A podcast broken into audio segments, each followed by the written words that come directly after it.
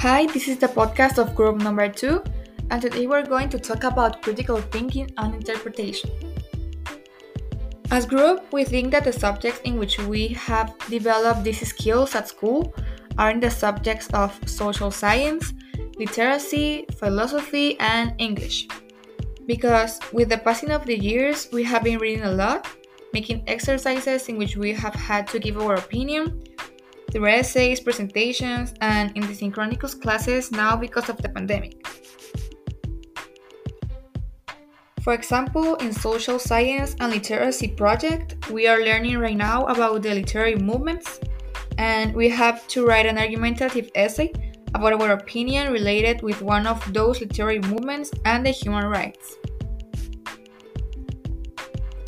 Thank you for listening.